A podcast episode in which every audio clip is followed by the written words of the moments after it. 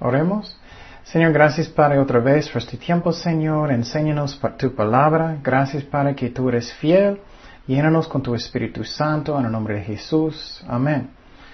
Ok, eh, aprendimos el tiempo pasado cómo yo puedo tener más paz en la familia, entre mis hijos y yo, o, mi esposa, mi esposo.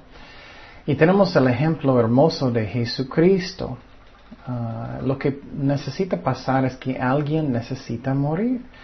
Alguien necesita morir a ellos mismos. Deseos que es puro egoísmo. Ellos necesitan, alguien necesita empezar. Y la Biblia enseña que entre nosotros y a Dios éramos enemigos. Éramos enemigos. Pero Cristo murió en la cruz para que podíamos tener paz con Dios. Y muchas personas dicen, pero yo tengo derechos, tú no sabes lo que ellos hicieron, estoy enojado, no puedo creerlo, o tengo mucha amargura en mi corazón, estoy enojado, no quiero perdonar. Alguien necesita morir a ellos mismos o nunca vas a tener la paz, es como es. Tú puedes seguir enojado, amargura y toda la vida. Y vas a tener úlceras y problemas y todo.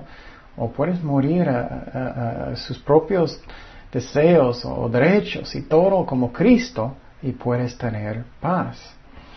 Y entonces eso es lo que pasó con Jesucristo. Él hizo eso en la cruz. Dice en Colosenses 1.19, por cuanto agradó al Padre que en Él habitase toda plenitud y por medio de Él reconciliar consigo todas las cosas, así las que están en la tierra como las que están en los cielos, haciendo la paz mediante la sangre de la cruz.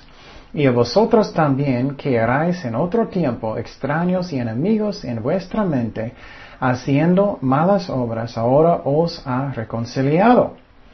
Y en su cuerpo de carne, por medio de la muerte, para presentaros santos y sin mancha, irreprensibles delante de Él.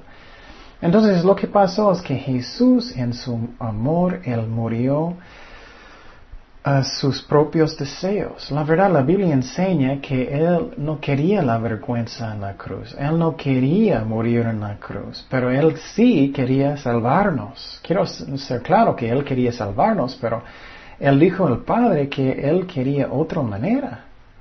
Mira lo que dice en Mateo 26, 36. Entonces, luego Jesús con ellos a un lugar que se llama Getsemaní y dijo a sus discípulos, sentaos aquí, entre tanto que voy ahí y, oró. Y tomando Pedro y a los dos hijos de Zebedeo, comenzó a entristecerse y angustiarse en gran manera. Entonces Jesús les dijo, mi alma está muy triste hasta la muerte, quedaos aquí y velad conmigo. Yendo un poco adelante, se postró sobre su rostro, orando y diciendo, Padre mío, si es posible, pase de mí esta copa, pero no sea como yo quiero, sino como tú.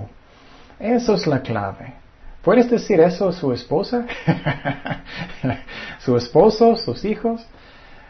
No sea como yo quiero, pero como tú quieres. Jesús hizo eso. Él murió a sus propios deseos. Y entonces alguien necesita morir a ellos mismos primero. Puedes seguir con lo mismo. Estoy enojado, tengo mucha amargura. No, no, no. O tú puedes actuar como Cristo. Él murió para que podamos tener paz entre nosotros y Dios. Es como es. Mira lo que dice en Hebreos 12.2. Dice, pues los ojos de Jesús, el autor y consumador de la fe, el cual por, la por el gozo puesto delante de él sufrió la cruz, menos preciado el oprobio, y se sentó a la diestra del trono de Dios. Entonces, él no le gustó la vergüenza, pero él lo hizo porque él miró el gozo de tener paz entre nosotros y Dios. Y nosotros necesitamos hacer lo mismo. Posible tienes mucho dolor, posible alguien está dañando su corazón. Pero necesitamos morir a nosotros mismos y mirar el gozo de tener un mejor matrimonio, mejor relación con mi amigo, mejor relación con mis hijos y morir a nosotros mismos. Jesús no quería la vergüenza de la cruz, pero Él lo hizo por el gozo de tener la meta. Y nosotros necesitamos hacer lo mismo. Si alguien entre los dos no quieren morir a ellos mismos primero, solamente vas a seguir peleando. Ellos hicieron eso, él hizo eso, ella hizo eso. Yo no puedo creer a mi amigo, no. No, alguien necesita morir a ellos mismos, dejar sus derechos y, amar a la gente aunque ellos no merecen. Dios hizo eso con nosotros. ¿Qué son algunos pasos que necesitamos hacer para tener más paz en la familia, en el matrimonio, lo que sea? Necesito ser humilde, necesito ser humilde. La Biblia enseña eso. En Efesios 4, 1 al 6 dice, yo pues, preso en el Señor, os ruego que andáis como es digno de la vocación con que fuisteis llamados, con toda humildad y mansedumbre, soportándoos con paciencia los unos a otros en amor, solícitos en guardar la unidad del Espíritu en el vínculo de la paz. Entonces lo que está diciendo aquí es que debemos caminar con humildad, con humildad. Dice en versículo 2, con toda humildad y mansedumbre. Entonces, por ejemplo, no debemos decir, oh, no es mi trabajo para lavar trastes, no es mi trabajo para lavar el baño, no es mi trabajo para cualquier cosa. Debemos ser, ser humildes o puedes tener problemas. Es lo mismo en la iglesia, lo que sea. Oh, eso no es mi trabajo, yo no voy a limpiar el baño, yo no voy a hacer eso, es tuyo. No, eso causa problemas. Si actúas como serviente, puedes tener más paz. Y vas a decir, oh, personas van a tomar ventaja de mí. Well, eso pasa a veces y necesitas hablar con esas personas y trata de arreglar el asunto. Pero necesitamos actuar como servientes. Jesús lo hizo. No todo en la vida, es justo, es como es. Aunque no gustamos, es como es. Y necesitamos poner un ejemplo de un serviente. Y voy a dar algunos ejemplos que, que, pueden causar que no tienes paz, que pueden causar pleitos, egoísmo. A mí eso es número uno, egoísmo. Es que yo quiero ser primero, yo quiero tener el primer uh, pedazo de paz, yo quiero tener todo cuando yo quiero y como yo quiero. Eso causa la mayoría de los problemas. Yo quiero baño primero, yo quiero el baño primero, yo quiero, yo, yo, yo. Eso es el, raíz. Dice en Santiago 4.1, ¿de dónde vienen las guerras y los pleitos entre vosotros? ¿No es de vuestras pasiones, las cuales combaten en vuestros miembros? Entonces, ¿estoy solamente pensando en lo que yo quiero, mis deseos? ¿Solamente estoy pensando en yo, en mí? Eso causa pleitos, problemas. Ambiciones que son ese egoísmo, eso puede causar muchos problemas también en la iglesia, trabajo, lo que sea. Oh, yo necesito ser número uno. Yo, yo. Jesús dijo que debemos actuar como servientes. Y si Dios quiere darte más responsabilidad, no forzándolo, gracias a Dios.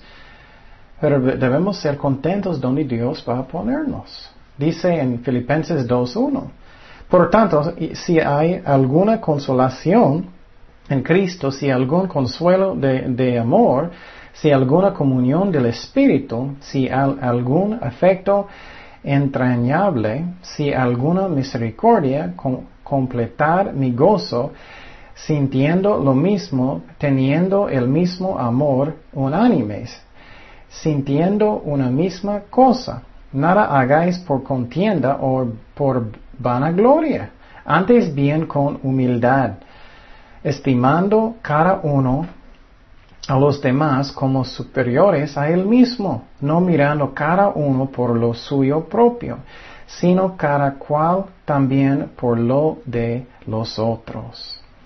Entonces, si estás buscando, ah, yo quiero ser número uno, puede causar problemas. Soy el jefe, soy el número uno. No, puede causar pleitos. Dice en Santiago 3:16, fuerte versículo, porque donde hay celos y contención, ahí hay perturbación y toda obra perversa. Personas dicen, no, yo debo ser el pastor, yo debo ser número uno, yo debo ser lo que sea, yo debo ser el líder. eso puede causar muchos pleitos. Y si Dios te pone más responsabilidad, está bien, si no estás forzándolo y con la carne. Pero eso puede causar pleitos. Um, también orgullo puede uh, quitar la paz de la casa. Orgullo. Dice en Romanos 12, 16, Romanos 12, 16, unánimes entre vosotros y no altivos, sino asociándoos con los humildes. No seáis sabios en vuestra propia opinión. Entonces, dice que no debemos tener una actitud que soy mejor que otras personas. Solamente quiero sentar con los ricos. Solamente quiero sentar con los líderes, con los grandes. No, Cristo estaba regañando a los fariseos porque a ellos les gustan los, los cientos enfrente ellos les gustan estar como los, los uh, personas que son famosos y eso. Uh, eso puede causar, quita la paz. No pagáis a nadie mal por mal. Procura lo bueno delante de todos los hombres. Si es posible, en cuanto dependa de vosotros, estar en paz con todos los hombres. No os vengáis vosotros mismos, amados míos, sino dejar lugar a la ira de Dios, porque escrito está, mía es la venganza, yo pagaré. Dice el Señor, deja sus problemas con Dios. Así que si tu enemigo tuviere hambre, dale de comer. Si tuviere sed, dale de beber.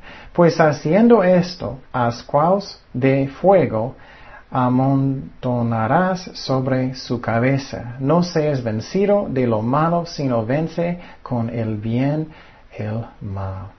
Entonces, posible sientes, oh, mi esposa, mi esposo es un enemigo, o mis hijos, o esta persona. La Biblia enseña que debemos bendecir. Debemos morir en nosotros mismos. Debemos dar la venganza al Señor. Debemos perdonar. Alguien necesita morir a ellos mismos y puede empezar con nosotros. Y Dios dijo que es, eres bendecido, que tú puedes causar la paz. Ok, vamos a empezar más específicamente entre esposos y esposas. ¿Cómo puedo tener más paz en la casa? entre esposos y esposas. Y quiero decirte que eso es lo que voy a leer es la palabra de Dios, no es la palabra de Ken. Entonces, no enojas conmigo, pero lo que quiero decir es que voy a decir ustedes la verdad. Muchas iglesias van a decir, oh, eso, cambia la palabra, no decirlo como la Biblia dice. No, yo voy a decir lo que dice la Biblia y Dios sabe lo que es el mejor. Él nos ama y Él sabe lo que es el mejor. Y entonces lo que dice va a ayudarte en tu vida. Dice en 1 de Juan 5.3, pues este es el amor de Dios que guardemos sus mandamientos y sus mandamientos no son gravosos. Entonces, para tener más paz en la casa debemos hacer las cosas que la Biblia dice. Ok, entonces primer paso es obediencia. Si Dios te dice hacer algo en tu matrimonio, hazlo. No vas a tener un buen matrimonio, no vas a tener paz hasta que obedecemos lo que Dios dice. Ok, número uno, no debemos juzgar. No debemos juzgar. Eso es número uno.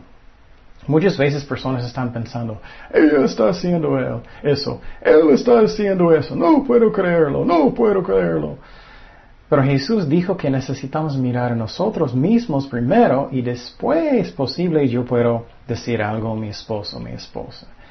¿Qué dice Mateo 7.1? No juzgáis para que no seáis juzgados, porque con el juicio con que juzgáis seráis juzgados, y con la medida con que medís os será medido. ¿Y por qué miras la paja que está en el ojo de tu hermano o tu esposo o esposo y no echas de ver la viga que está en tu propio ojo? ¿Y cómo dirás a tu hermano, déjame sacar la paja de tu ojo y he aquí la viga en el ojo tuyo? Hipócrita, saca primero la viga de tu propio ojo y entonces verás bien para sacar la paja del ojo de tu hermano. Entonces Dios quiere primeramente que no estamos mirando todo lo que las fallas y todo del esposo o esposa primero, que estoy mirando a mí primero. ¿Estoy haciendo lo que Dios dice? Estoy mostrando amor a mi esposo o esposa. Estoy poniendo sus deseos, sus necesidades antes que yo. Estoy haciendo lo que Dios dijo y vamos a aprender más de eso. Hasta que hacemos eso, no podemos tener más paz en la familia. Y quiero animar a ustedes, si es posible, si buscamos a Dios.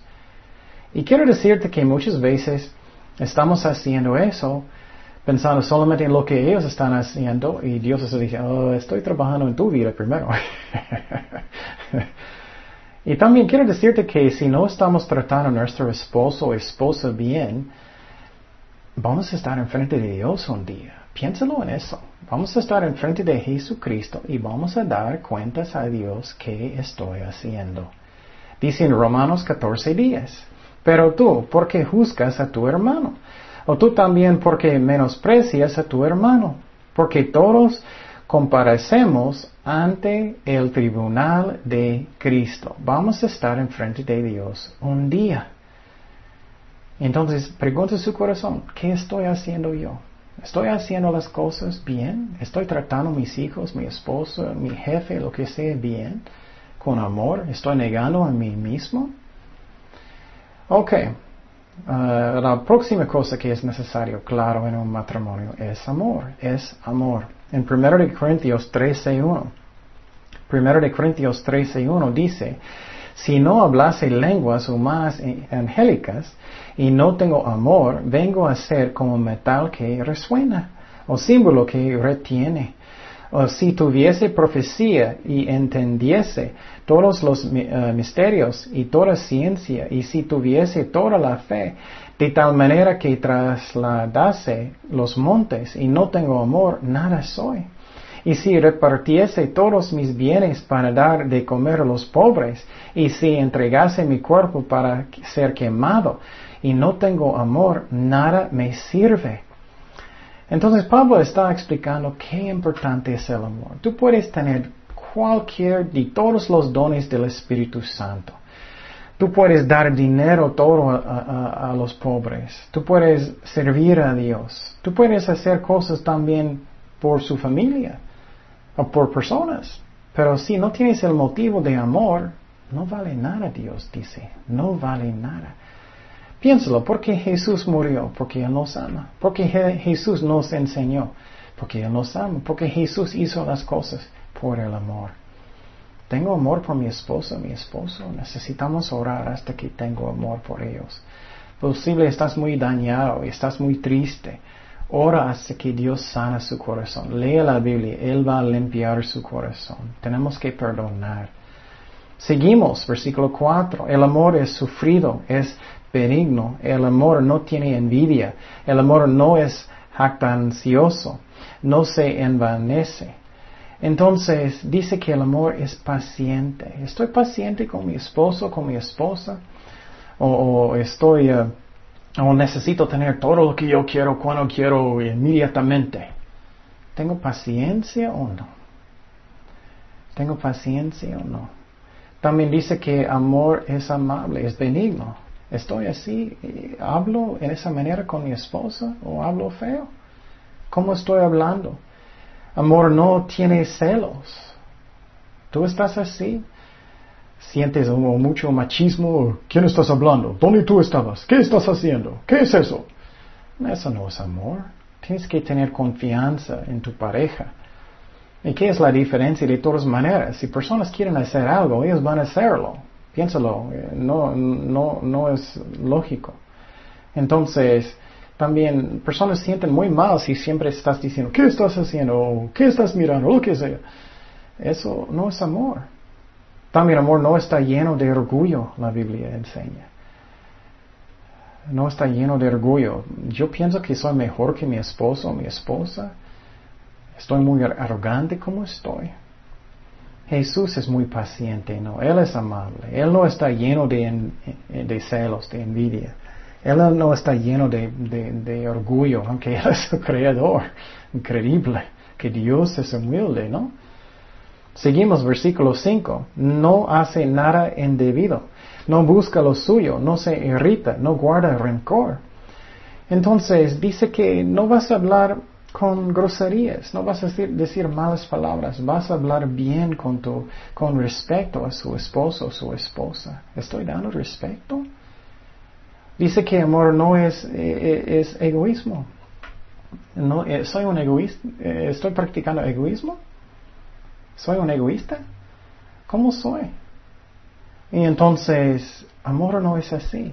Dice en Romanos 15.3, porque ni aun Cristo se agradó a sí mismo. Antes bien, como está escrito, los vituperios de los que te vituperaban cayeron sobre mí.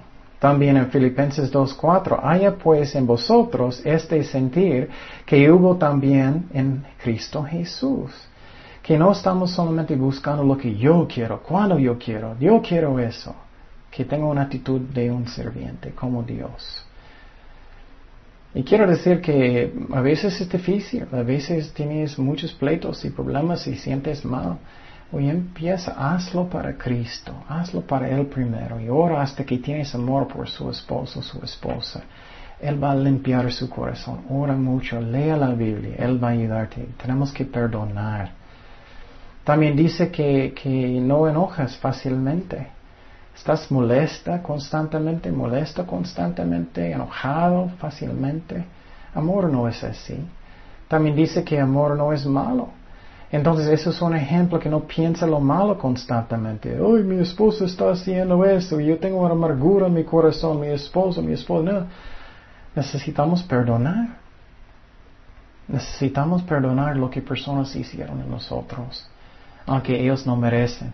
Muchas veces pensamos, oh, ellos no merecen, ellos no merecen. Y nosotros también estamos, oye Señor, perdóname. ¿Merecemos nosotros? No. Entonces es lo mismo. Dice eh, versículo 6, no se goza en la injusticia, más se goza de la verdad. Entonces, ¿estás feliz cuando cosas malas pasan con su esposa? Qué triste esposo. estoy, eh, estoy eh, orando por su beneficio bendiciones. Versículo 7 dice, todo lo sufre, todo lo cree, todo lo espera, todo lo soporta. El amor nunca deja de ser. Entonces, ¿mi amor continúa? ¿Todavía tengo amor por mi esposa, mi esposo? Cristo nos ama aunque teníamos pecados, aunque éramos enemigos con Dios. ¿Y qué pasó? Jesús empezó de hacer este paso, es necesario. Necesitamos morir nosotros mismos. Posible estás dañado, posible sientes mal. O bueno, muestra el amor de Dios como Cristo. Haz algo hermoso para tu esposo o esposa, aunque ellos no merecemos. Trae flores, haz una cena, o limpia el baño, o haz algo que ellos no merecen. Ellos van a asustar. Pero hazlo por Cristo, el ejemplo de Cristo. Y entonces también dice que necesitamos creer que Dios puede, que no siempre tenemos una actitud, oh, ellos nunca van a cambiar. O no sabes, posible que sí. Amor cree. Y no significa que debemos ser como tontos, pero debemos tener esperanza que posible que sí, posible que sí. Y oremos que personas van a cambiar y primeramente que nosotros cambiamos. Y pregunta en su corazón, yo puedo tomar el primer paso. Yo puedo mostrar el amor aunque mi esposo esposa no merece. Yo puedo morir a mí mismo como Jesús en la cruz. Oremos. Señor, gracias Padre por tu palabra, gracias por tu amor. Llénanos con su fuerza. Darnos amor por nuestra pareja, Señor, y nuestra familia, nuestros enemigos. Solamente tú tienes este poder, Señor. Pero rendimos nuestros corazones en el nombre de Jesús. Amén. Jesús te ama. Queremos invitarte a nuestra iglesia La Cosecha, donde tú puedes aprender el amor de Cristo y puedes aprender la Biblia. Muchas veces pensamos que no podemos aprenderlo, pero estamos estudiándolo versículo por versículo y tú puedes aprenderlo. Y Jesús te ama tanto y queremos mostrar eso porque Jesús es amor. Y te amamos nosotros también en el amor de Cristo. Dios te bendiga. Ay, mamá.